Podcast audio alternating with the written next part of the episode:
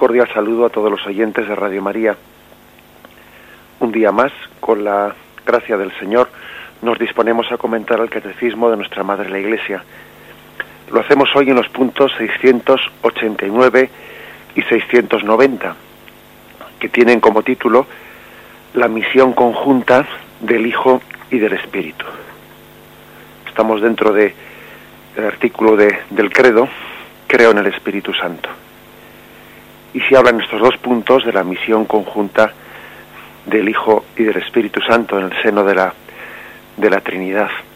Dijimos que estamos en este momento, en un momento en el catecismo, en el que se está hablando de la economía de la salvación y de el lugar que tiene ahí especial el Espíritu Santo. En los puntos en torno al 240-250 se habló de la teología de la Trinidad, de lo que es la Trinidad como tres personas distintas y un solo Dios verdadero. Eso se, trató previamente en este catecismo, pero aunque sea brevemente, sí que se hacen algunas referencias en este momento a aquello que había sido tratado con más profundidad, porque es difícil tratar del envío del Espíritu Santo sin hacer también, aunque sea pues brevemente, un pequeño compendio de lo que es la fe eh, católica en la Santísima Trinidad. Voy a leer el primer punto y pasamos a hacer algún comentario. Dice así el 689. Aquel a que el Padre ha enviado a nuestros corazones el espíritu de su Hijo es realmente Dios, consustancial con el Padre y el Hijo. Es inseparable de ellos, tanto en la vida íntima de la Trinidad como en su don de amor para el mundo pero al, adorar a la Santísima Trinidad vivificante, consustancial e indivisible, la fe de la Iglesia profesa también la distinción de las personas.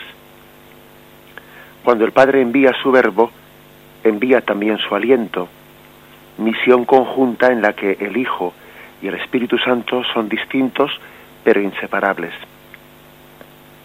Sin ninguna duda, Cristo es quien se manifiesta imagen visible de Dios invisible, pero es el Espíritu Santo quien lo revela.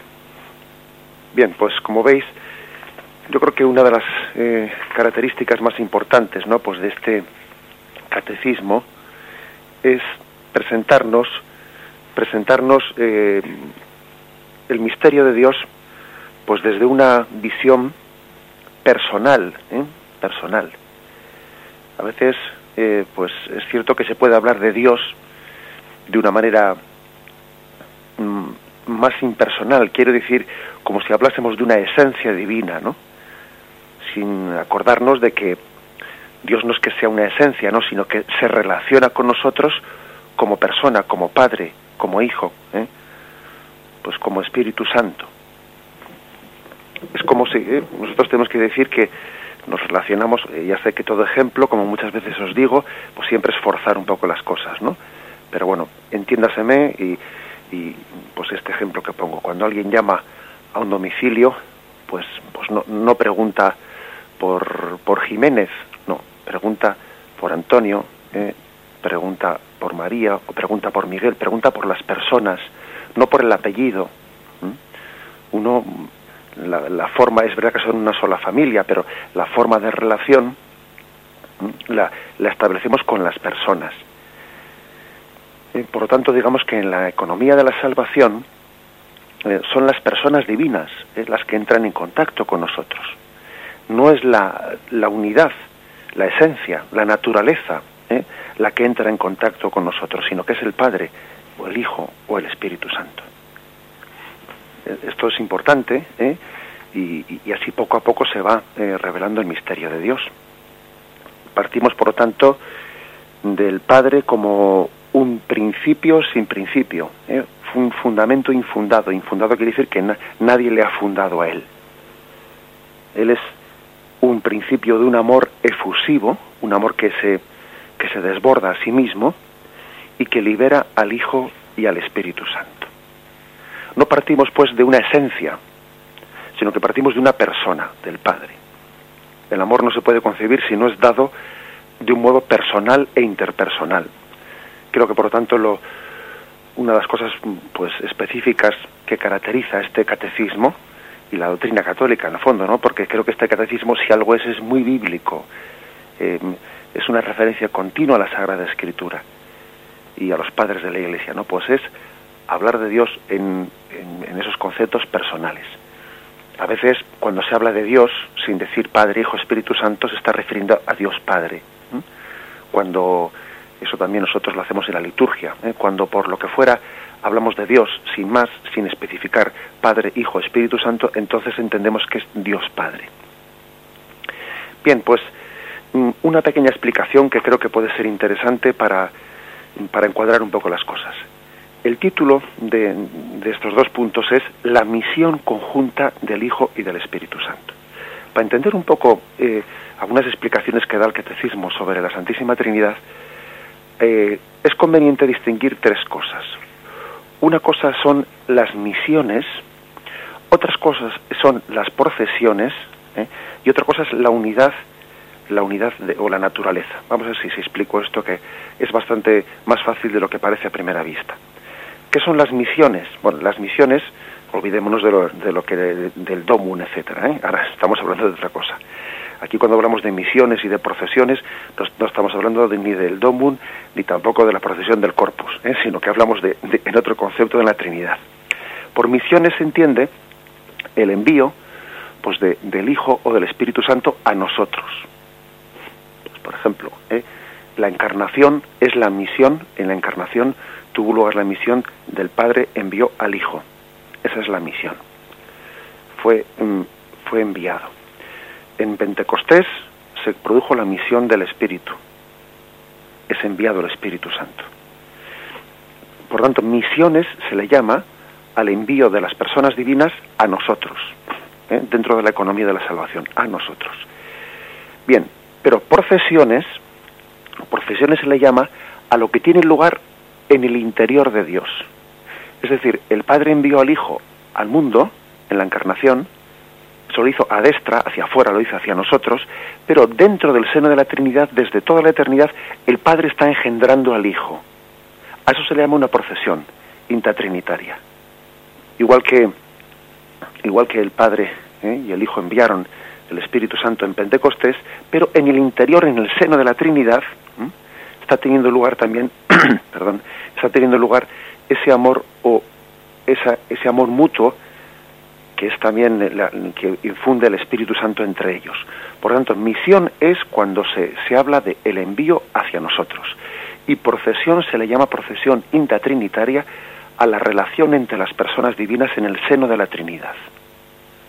Las misiones comenzaron a ser, pues, pues cuando eh, hubo un tiempo en el que únicamente existían, existieron las procesiones intratrinitarias, y las misión, la misión del Hijo del Espíritu Santo pues tuvieron lugar pues cuando, cuando tuvieron lugar, ¿no? Cuando, cuando Dios envió al Hijo y cuando Dios envió al Espíritu Santo.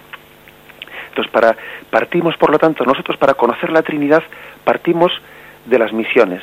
Nosotros, si no hubiese sido por las misiones, no hubiésemos entendido nada. Si no hubiese sido porque el Padre envió al Hijo en Jesucristo, Él se encarnó, y luego envió el Espíritu Santo. Si no hubiese sido por, las misiones hacia nosotros, nosotros no hubiésemos conocido nada de la Trinidad. Eso sería un misterio totalmente cerrado para nosotros. Nosotros hemos conocido de lo que pasaba en el seno de la Trinidad porque, en primer lugar, eh, nosotros las procesiones intratrinitarias no las hubiésemos conocido si primero no hubiese habido una misión del Hijo y del Espíritu Santo a nosotros. A partir de ahí nos hemos enterado de lo que pasaba en el seno, del, en el seno de la Trinidad. Si no, no hubiésemos tenido, vamos, ni, ni, ni un atisbo de lo que pasaba en, en, esa esencia de Dios. Al, al sernos enviado a nosotros el Hijo y el Espíritu Santo, nos hemos asomado, eso ha sido una ventana para asomarnos a lo que hay dentro de Dios.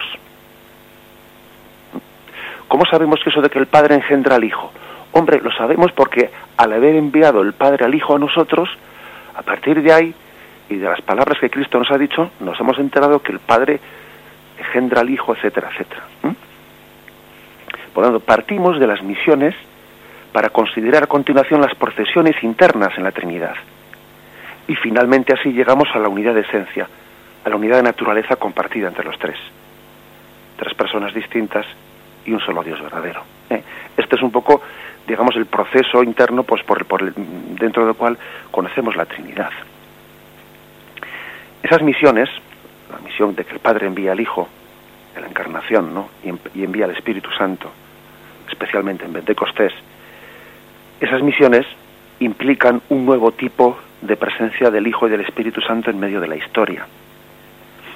El Padre ha enviado, pero el Padre, Él no es enviado.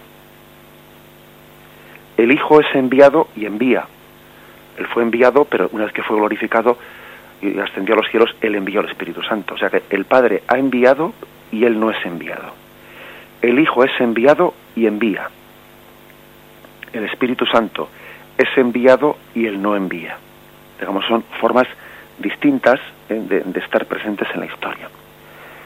Se trata de la entrada de las personas divinas en la historia de los hombres para la realización de la, de la salvación. A esto se le llaman misiones, eh, las misiones de Dios. Es por tanto un nuevo tipo de presencia cualificada, una presencia libre y personal.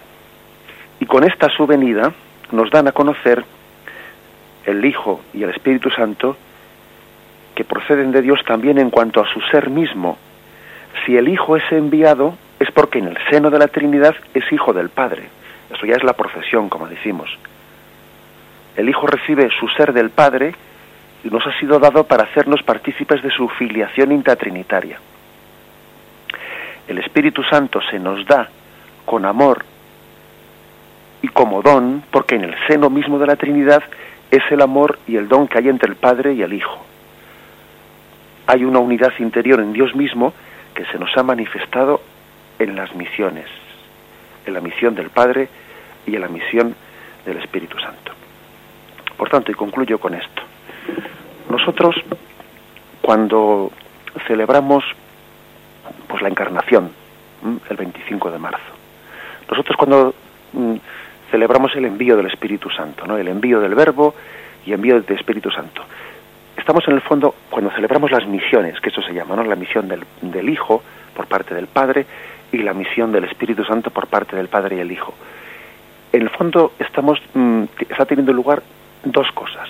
por una parte, estamos celebrando mm, lo grande que ha sido Dios, que nos ha amado al entregarnos al Hijo y al entregarnos al Espíritu Santo, lo que Dios ha hecho con nosotros, pero por otra parte nos estamos asomando a lo que hay dentro dentro de Dios, porque Dios nos ha amado según el estilo en el que Dios mismo es, según Dios es, lo está proyectando en nosotros. Como el Padre engendra continuamente al Hijo, eso lo proyecta al enviar al Verbo y al, hacerse el Verbo carne. Como está viendo continuamente un amor entre el Padre y el Hijo, que es una, donación de amor, eso mismo lo, lo proyecta al enviar al Espíritu Santo.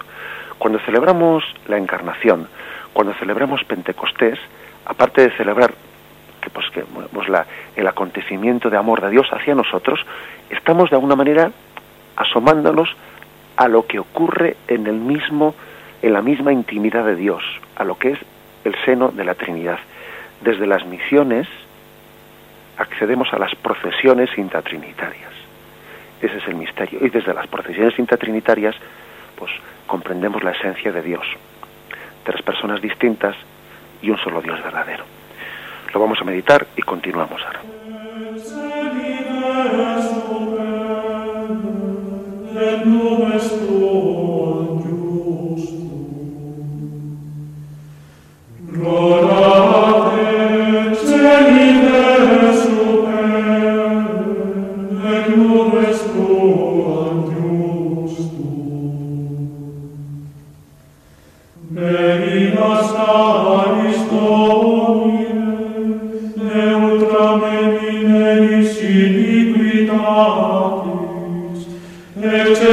Spiritus Sancti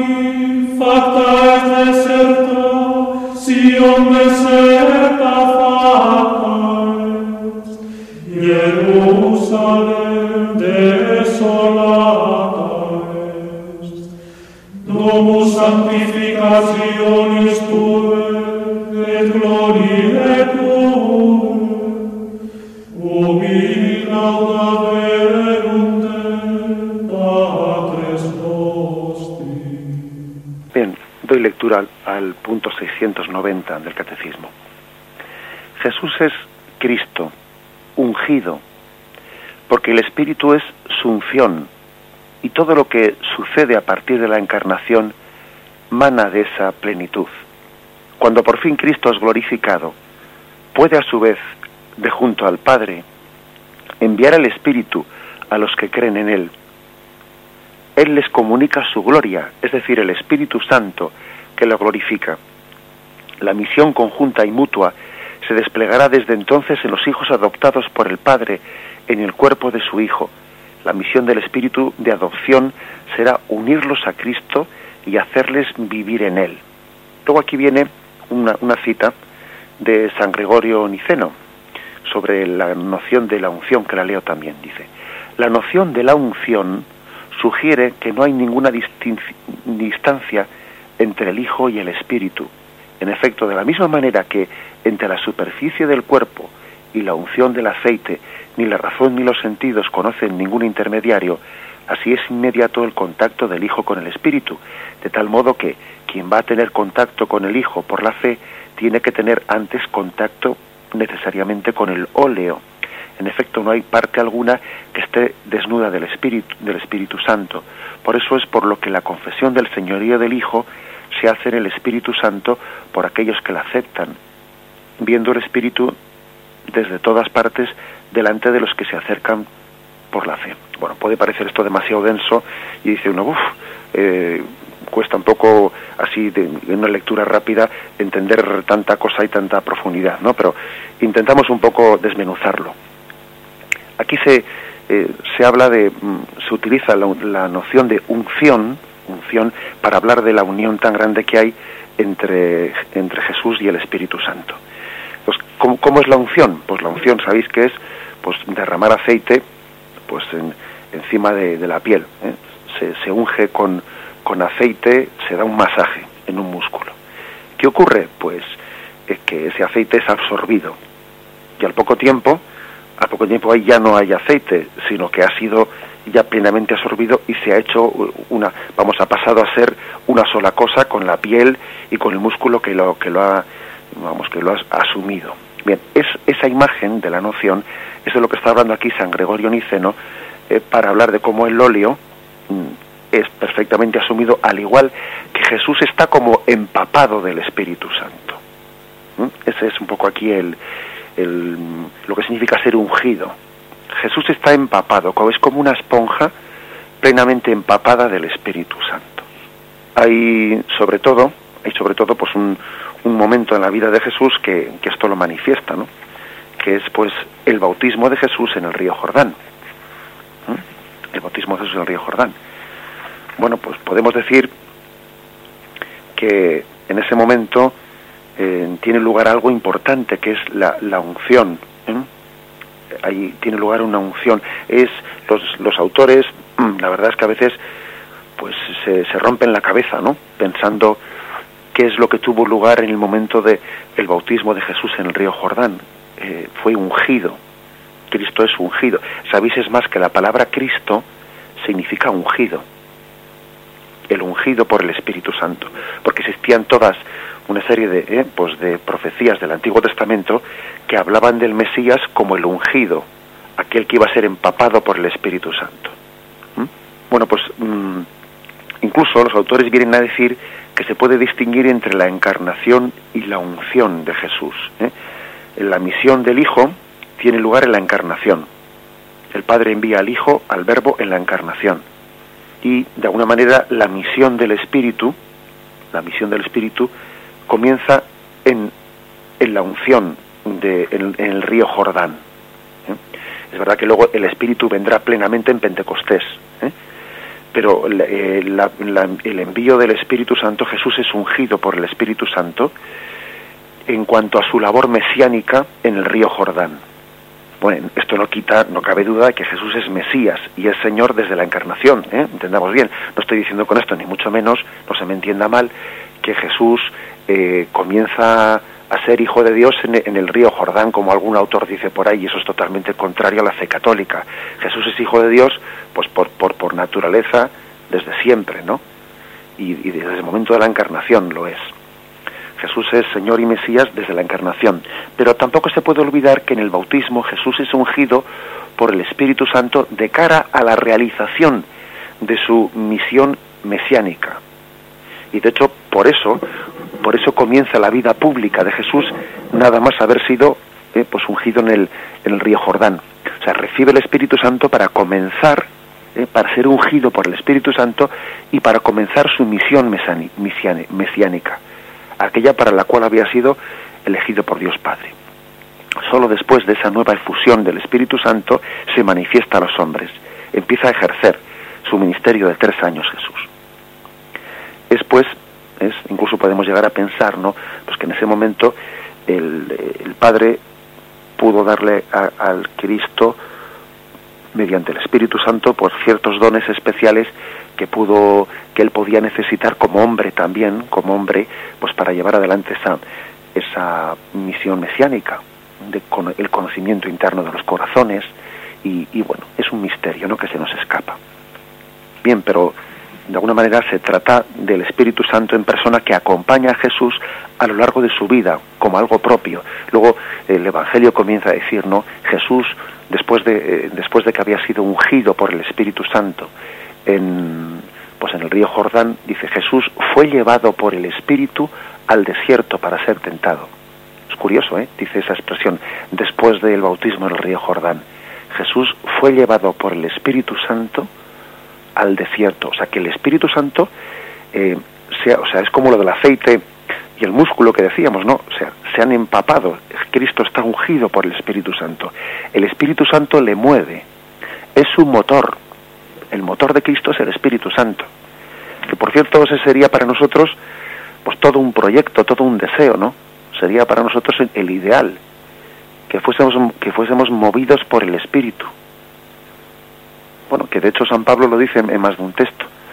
Los verdaderos hijos de Dios son movidos por el Espíritu Santo. Lo que ocurre es que, claro, eso supone todo un ejercicio de docilidad, de no poner obstáculos. De no poner obstáculos. ¿Sabéis eso que decía eh, la Madre Maravillas de Jesús, Santa Maravillas, ¿no? recientemente canonizada por Juan Pablo II? Si tú le dejas, verás qué bien lo hará. Ahora, si tú le dejas, si tú le dejas al Espíritu Santo que Él te mueva, que Él, que, él sea el motor de tu vida, ¿eh? al igual que el Espíritu Santo es motor de, Jesucristo y el Espíritu Santo le lleva al desierto para ser tentado, Él le inspira la oración, etcétera, etcétera. ¿eh? Este es el término de, de unción, ¿eh? de unción que está todo un modelo para nosotros. Vamos a meditarlo un momento y continuamos.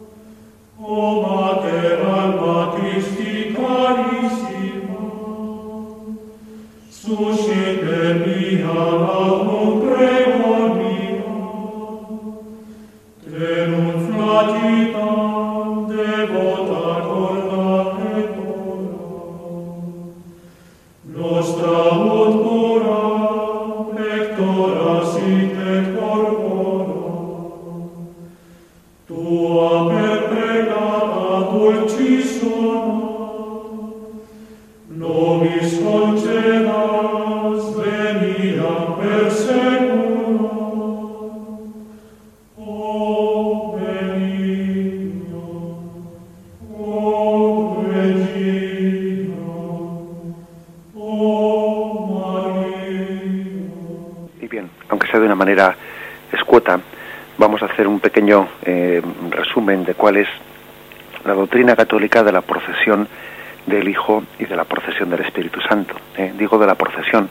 Recordad que hemos distinguido al comienzo de este programa entre lo que son las misiones y lo que son las procesiones. Las misiones son el envío hacia nosotros, no hacia afuera de la Trinidad, del Hijo y del Espíritu Santo. Y las procesiones es lo que tiene lugar en el seno íntimo de la Santísima Trinidad. El Padre el Padre es el origen fontal, la fuente de la Trinidad, en la medida en que no recibe la divinidad de nadie. es el principio sin principio, ¿eh? podríamos decir, el origen y fuente de la Trinidad, en cuanto que Él entrega su naturaleza divina al Hijo y juntamente con el Hijo al Espíritu Santo. El Padre da la generación, que es el término que nosotros hemos, hemos, hemos mm, utilizado, ¿no? Fijaros que decimos en el credo engendrado, eso es generación, no creado. La generación en Dios no implica eh, el paso del, del, no ser al ser, no. Eternamente existe el Hijo y eternamente está siendo generado por el Padre. ¿eh? Algunas veces yo, así poniéndoles una pequeña trampa a los chicos, ¿no? Pues les he dicho, a ver, ¿qué es antes, el Padre o el Hijo? Y, claro, y casi todo el mundo pica y dice el Padre. Y les digo, pues no, has picado. ¿eh?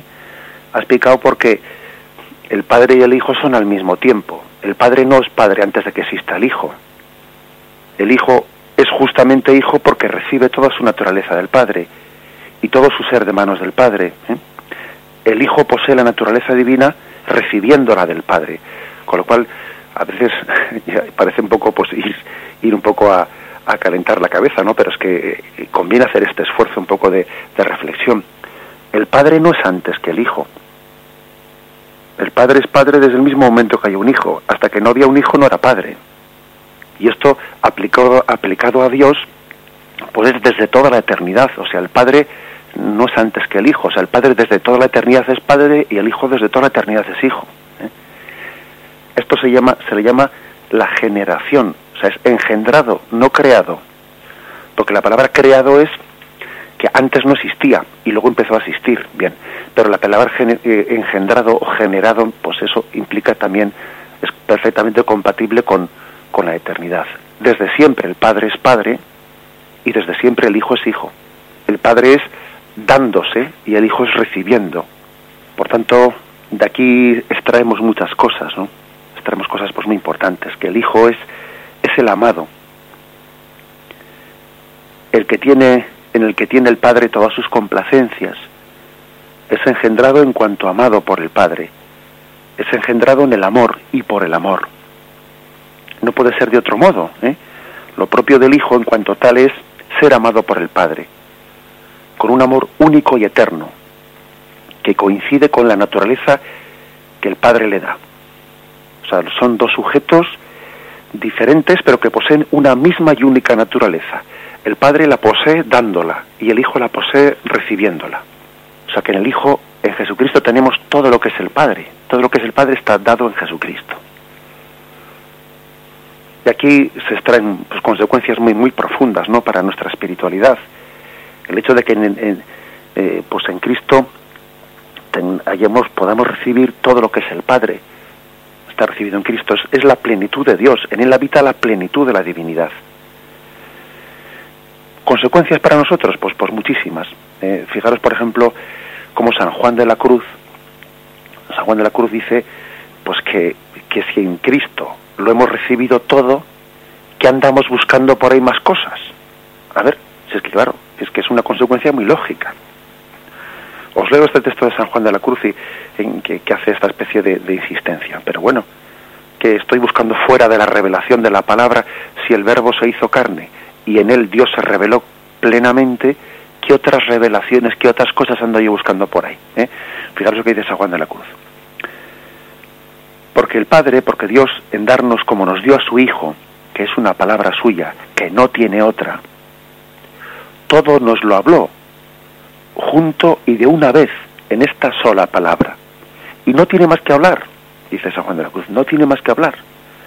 Por lo cual el que ahora quisiese preguntar a Dios o querer alguna visión o revelación, no solo haría una necedad, sino que haría agravio a Dios, no poniendo los ojos totalmente en Cristo, sin querer otra cosa alguna o novedad, porque lo podría, le podría responder Dios de esta manera diciendo, si te tengo ya habladas todas las cosas en mi palabra, que es mi Hijo, y no tengo otra, ¿qué te puedo yo ahora responder o revelar que sea más que eso? pon los ojos solo en Él, porque en Él te lo he dicho todo, y hallarás en Él aún más de lo que pides y deseas. Fijaros que qué texto de San Juan de la Cruz, ¿no? O sea, de, de una de una teología profunda, de una concepción profunda de lo que es la Santísima Trinidad, que el Padre se da plenamente en el Hijo y que en el Hijo eh, pues tenemos la plenitud de la divinidad del Padre, ¿no? Pues, pues claro, se extraen muchas consecuencias, ¿no? Y dices, pues si, en la palabra lo tenemos todo, a veces el hombre anda, eh, andamos curioseando, como pretendiendo en meternos en esoterismos y en cosas raras, también a veces pues en una tendencia eh, pues visionaria, etcétera y tal, dice, pero bueno, pero si, si se nos ha revelado todo en Jesucristo, incluso fijaros la Iglesia cuando aprueba algunas revelaciones, pues pues estilo como las de Fátima o Lourdes, etcétera, lo hace en función de que eso que la, Virgen María manifestó eh, coincide, eh, coincide y remarca lo que Cristo ya reveló. La revelación es plena en Jesucristo, o sea, en él la totalidad del Padre de, lo que es la naturaleza divina ha sido revelada en Jesucristo. Porque así ocurre, no solo en la misión, sino dentro de la Trinidad en la procesión intratrinitaria. Lo mismo podemos decir de la procesión del Espíritu Santo, ¿eh? dando un paso más. Y hay, que entender, y eso nos, ayuda a entender la intimidad de Dios como una comunión de amor. Como una comunión de amor, Dios no es un ser solitario. Dios es una comunión de amor.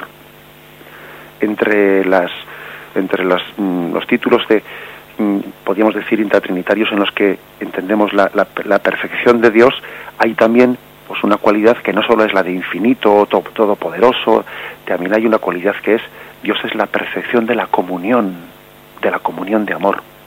Bien, en una primera fase, el amor que el Padre y el Hijo dan al Espíritu Santo, mejor dicho, ¿no? En una primera frase, sí, el amor que el Padre y el Hijo dan al Espíritu Santo, bueno, pues no es todavía un amor mutuo, pero luego pasa a ser un amor mutuo porque el Espíritu Santo devuelve ese amor la función interna del Espíritu Santo en el seno de la Trinidad responde también a esa dinámica de la economía o de las misiones hacia nosotros. Esta se ha realizado en la medida en que el Padre, por medio del Hijo, nos envía el Espíritu, pero a su vez el Espíritu nos inserta en Cristo para volver al Padre. Eh, repito esto.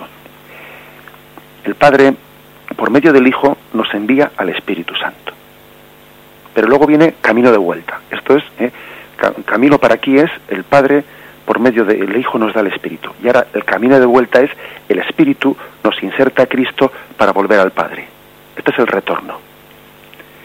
A ese envío-retorno del Espíritu, en esta economía de salvación, corresponde, corresponde la procesión intratrinitaria. ¿Eh? Antes hemos dicho que lo que nosotros vemos por la misión de Dios hacia nosotros es un reflejo de la de la procesión que está teniendo lugar en el seno de Dios. Nosotros lo que vemos aquí, lo que es la misión hacia nosotros, ¿no? Pues es que el Padre, por medio del Hijo, nos envía el Espíritu Santo. Y que a su vez el Espíritu Santo a nosotros nos inserta en Cristo para volver al Padre. El Espíritu Santo en el bautismo a mí lo que me hace es me inserta en Cristo, me injerta en Él, para que así yo pueda volver al Padre.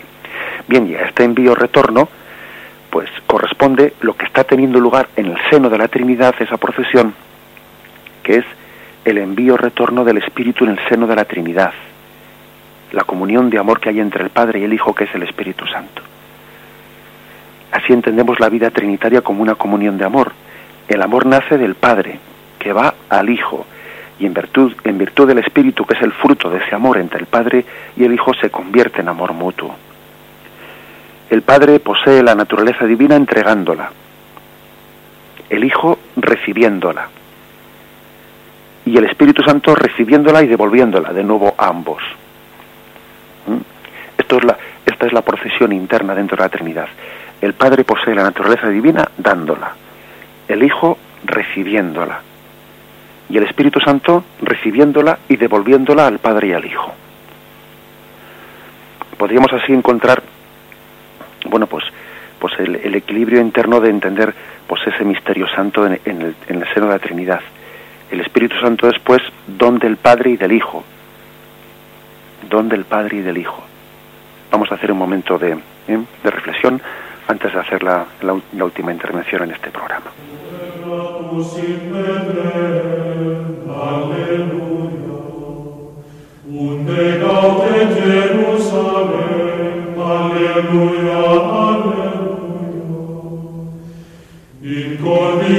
In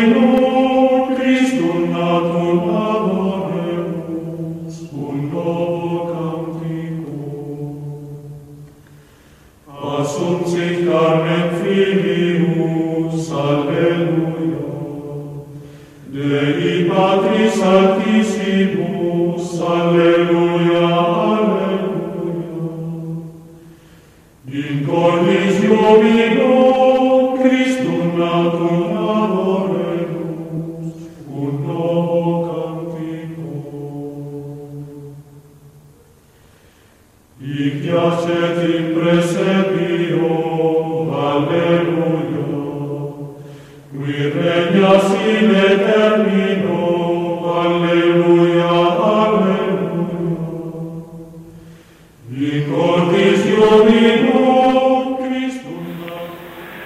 A veces pensamos, eh, por un conocimiento un poco superficial que tenemos de las Sagradas Escrituras, pensamos que eso de la, de la Santísima Trinidad no está, no está claro ¿eh? en las Escrituras, ¿eh? que no está claro. Y, bueno, la- eso, es, es- eso es signo de que tenemos un conocimiento bastante superficial de las Sagradas Escrituras. Bueno, pues la verdad es que la Sagrada Escritura está llena, ¿eh? llena de, de esas expresiones. Incluso podemos decir que el hecho de que el, el Espíritu Santo no es algo así, eh, el Espíritu no es algo impersonal, sino que se trata de una persona, queda claro todo, todo, toda vez que está apareciendo como sujeto de acciones diversas. ¿no? Por ejemplo, el Espíritu Santo mora en los discípulos, viene a los discípulos, oye, enseña, hace conocer, revela, glorifica a Jesús, guía hasta la verdad plena, ¿m? da testimonio de Jesús, es enviado. ¿eh? Todas estas son funciones que Jesús atribuye al Espíritu Santo y que, como veis, pues aparece como sujeto de acciones diversas, ¿no? Si no sería una persona, el Espíritu Santo no podría hacer todo esto, morar, eh, venir a nosotros, oye, enseña, hace conocer, revela, glorifica a Jesús, da testimonio, guía hasta la verdad plena. Que se trata de una persona divina, se deduce de que es el segundo enviado del Padre después de Cristo. El Espíritu procede del Padre y lo enviará Jesús de junto al Padre, ¿eh? dice Juan 15, 26. Recibirá de Jesús de lo que Jesús tiene en común con el Padre. Fijaros este texto de Juan 16, 14, 15. Él me dará gloria, porque recibirá de lo mío y os lo anunciará a vosotros. Todo lo que tiene el Padre es mío. Por eso os he dicho, recibirá de lo mío y os lo anunciará a vosotros. Fijaros como aquí es un texto ¿eh? de, de San Juan en el que habla de que el Espíritu Santo procede del Padre y del Hijo. Recibirá de lo mío y os lo dará a vosotros. Recibe de la divinidad de Jesucristo, de la plenitud de la divinidad. Con la glorificación de Jesús aparece claramente que el Espíritu es el Espíritu del Hijo, o sea que el Espíritu Santo es el Espíritu de- de- del Hijo. Si en la vida pública podía aparecer solo como Espíritu del Padre, desde la glorificación de Jesús, pues a los cielos, ¿no? Aparece también como Espíritu del Hijo. Pues es el don que el Hijo da a los hombres desde ese momento. Eso también es cierto. ¿eh? Mm, el envío del Espíritu no se explica sin la glorificación del Hijo. Es fruto de la glorificación del Hijo. Entonces, mm, Jesús, fijaros que después de resucitado, se aparece a sus discípulos, les sopla y les dice, recibid el Espíritu Santo. Esto tiene lugar después de la glorificación de Cristo, antes no. O sea, Cristo no se constituye en, dador del Espíritu Santo hasta después de ser glorificado. Es la humanidad ¿eh? glorificada de Cristo la que es fuente de, de, emisión del Espíritu Santo. Se dice por otra parte del Espíritu, del Espíritu Santo, que escruta las profundidades de Dios. ¿eh? Primera carta a los Corintios, capítulo segundo, versículo 10 al 12. Escruta las profundidades de Dios. Algo que presupone su divinidad, ¿eh? si no, ¿cómo va a hacerlo? Pero es sobre todo la asociación del Padre y el Hijo en la realización de ese misterio de salvación lo que nos advierte de su divinidad. Si el Padre le envía a nosotros para divinizarnos, ¿cómo nos va a divinizar si Él no es Dios? Es que una criatura no puede divinizar. Para divinizar tiene que ser divino. La salvación viene ciertamente del Padre, que se realiza por la misión del Hijo y del Espíritu, ¿no? De tal modo que la obra de salvación realizada por Cristo no alcanza su fruto sino por la acción del Espíritu. Fijaros que ¿eh? el don del Espíritu que se nos da tras la resurrección nos, nos habilita para entroncarnos con Cristo, para ser injertados en Él. O sea que esto, implica hasta qué punto, pues en la Sagrada Escritura, pues la, la presencia del Espíritu Santo es clave, ¿no? Porque sin Él no recibimos lo que Jesucristo. Eh, él hace fecundo, Él hace fecundo en nosotros lo que hizo Jesucristo. En el libro de los Hechos ¿eh? es descrito como aquel que santifica a la Iglesia y a los fieles. El Espíritu es precisamente el que nos da dignidad filial. Romanos 8, 14, 17 dice, todos los que son guiados por el Espíritu de Dios son hijos de Dios pues no recibisteis un espíritu de esclavos para recaer en el temor, sino un espíritu de hijos adoptivos que nos, que nos hace exclamar, Abba, Padre. El espíritu mismo se une a nuestro espíritu para dar testimonio de que somos hijos de Dios. Y si hijos, también herederos, herederos de Dios y coherederos de Cristo. Repetimos, pues no una conclusión de esto. Si diviniza es que es Dios. Este fue un razonamiento ¿eh? pues bastante claro de, de los santos padres de la Iglesia. Si diviniza es que es Dios, porque una criatura no puede divinizar. ¿Eh?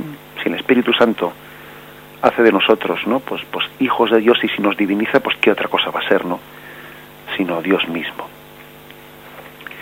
Bien, em, comprendo, ¿no? Pues que estos dos que estos dos puntos que hemos tratado hoy pues son pues de una gran de una profundidad grande pues que quizás nos hemos podido, como se dice popularmente, subir un poco a la parra, ¿no? Pero bueno, yo confío en la misericordia de los oyentes y ya tendremos ocasión pues de continuar con unas explicaciones pues bueno pues más eh, quizás no tan así pues costosas no para nuestro entendimiento y más sencillas que son las próximas eh, con las que continúa este catecismo, las que se habla ya de los símbolos del Espíritu Santo, del agua, el fuego, la nube, que, pues, que nos ayudarán también a entender de una manera más gráfica y, quizás menos costosa para nuestro entendimiento. Bien, vamos a, eh, a dar paso a la intervención de los oyentes para formular sus preguntas o hacer sus aportaciones, llamando al teléfono 917 107 700 917 107 700.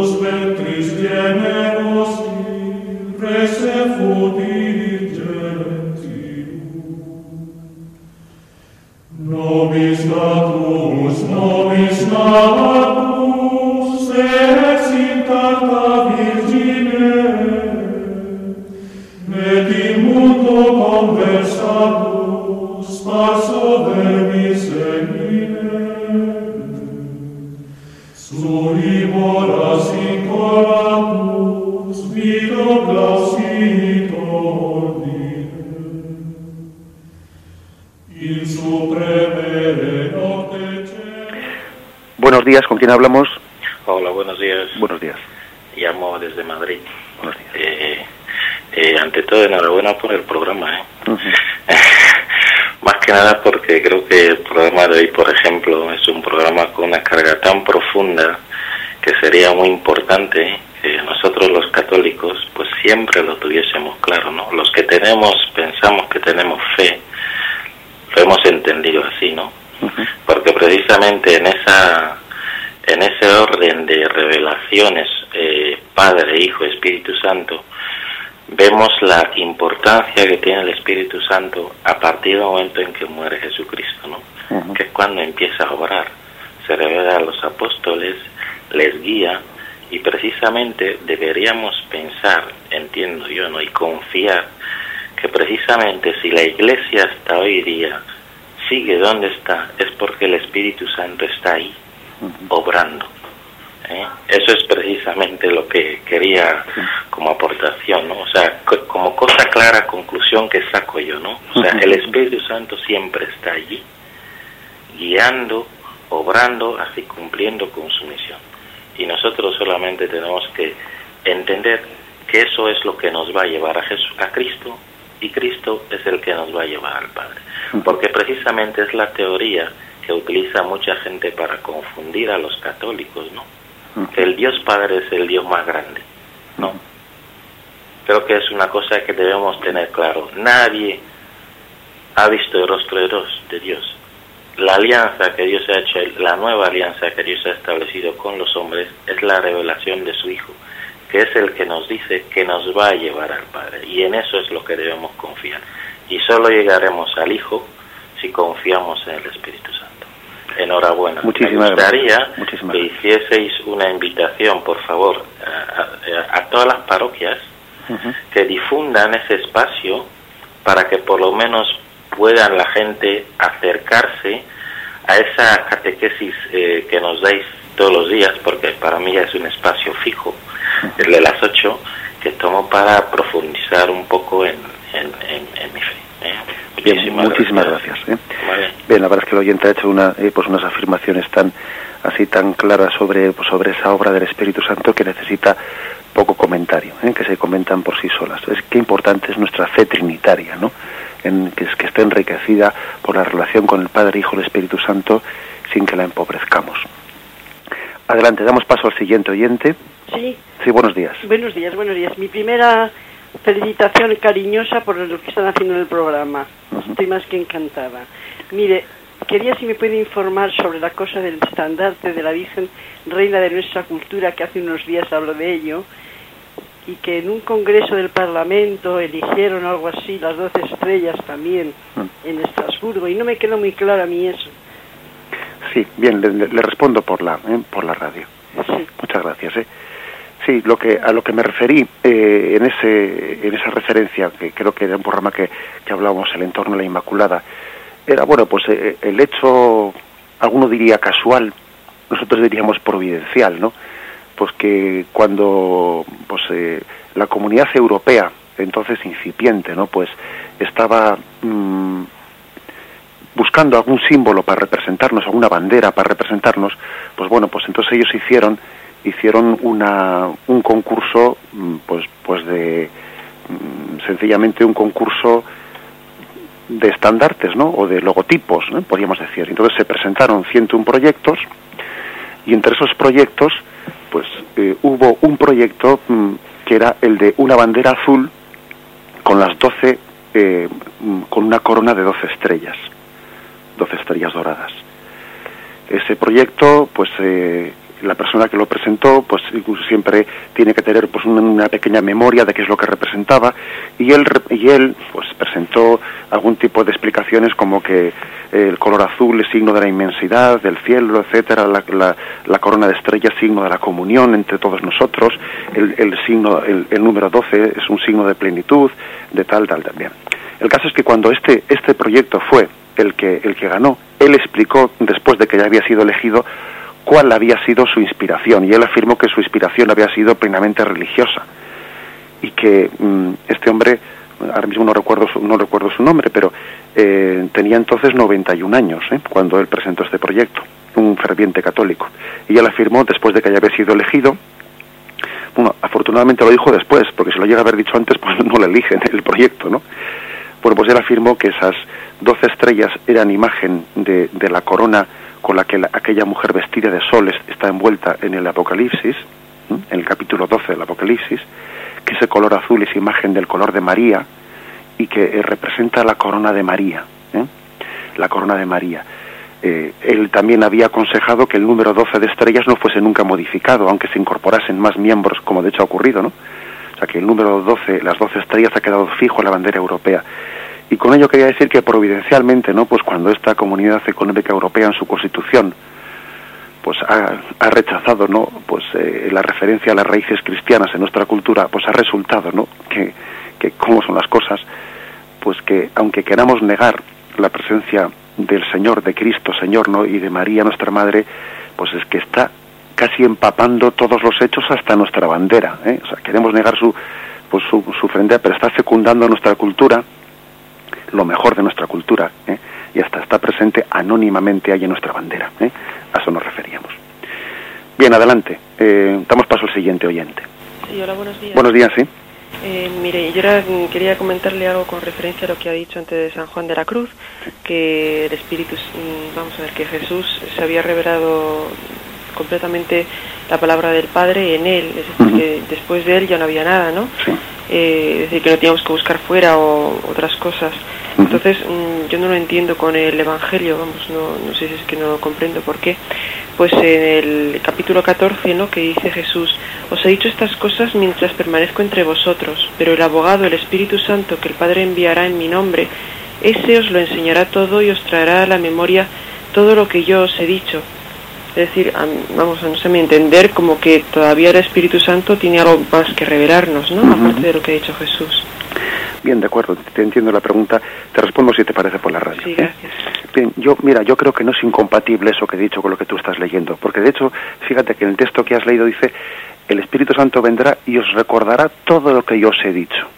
No dice, os dirá cosas distintas. No dice, añadirá algo que yo dejé incompleto. No dice, os revelará un secreto que yo dejé sin revelar. No, no dice eso. Dice, os recordará todo lo que yo os he dicho. Es decir, os revelará plenamente, pues eso, porque Jesús dijo muchas cosas, pero una cosa es tenerlas dichas y otra cosa es comprenderlas profundamente. Entonces lo importante es llegar a la plena comprensión de lo que dijo Jesús, pero no inventarse cosas nuevas que Jesús no dijo. ¿eh? O sea que creo que es muy compatible, pues eh, eso, eh, ese texto de San Juan de la Cruz, pues con eso que tú hay- hay- hayas leído. ¿eh? Adelante, damos paso al siguiente oyente. Buenos días. Buenos días. Buenos días. Mire, es que a mí me parece maravilloso todo lo que explicó. Mm, San Pablo llama a eso el misterio, simplemente el misterio.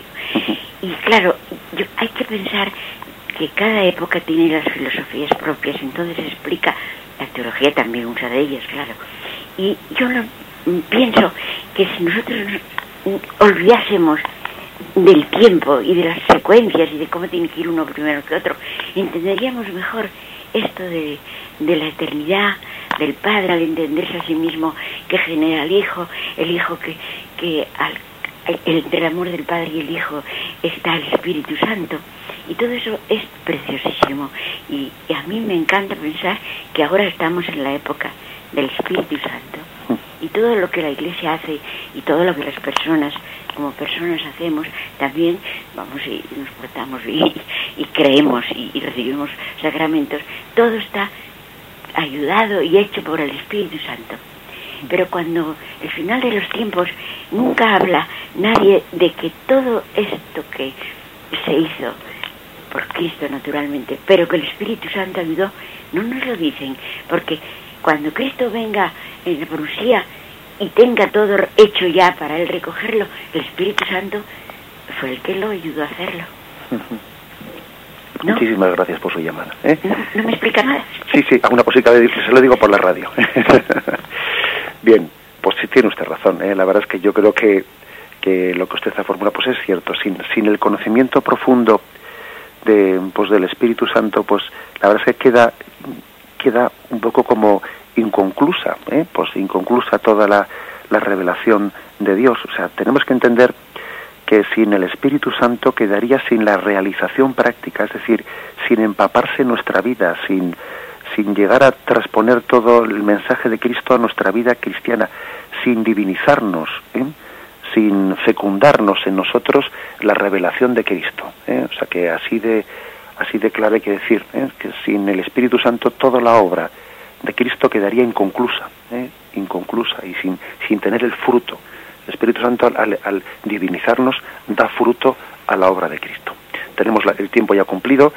Damos gracias a todos los oyentes por su fidelidad y con la gracia del Señor esperamos continuar este comentario del Catecismo de nuestra Madre la Iglesia. Alabado sea Jesucristo.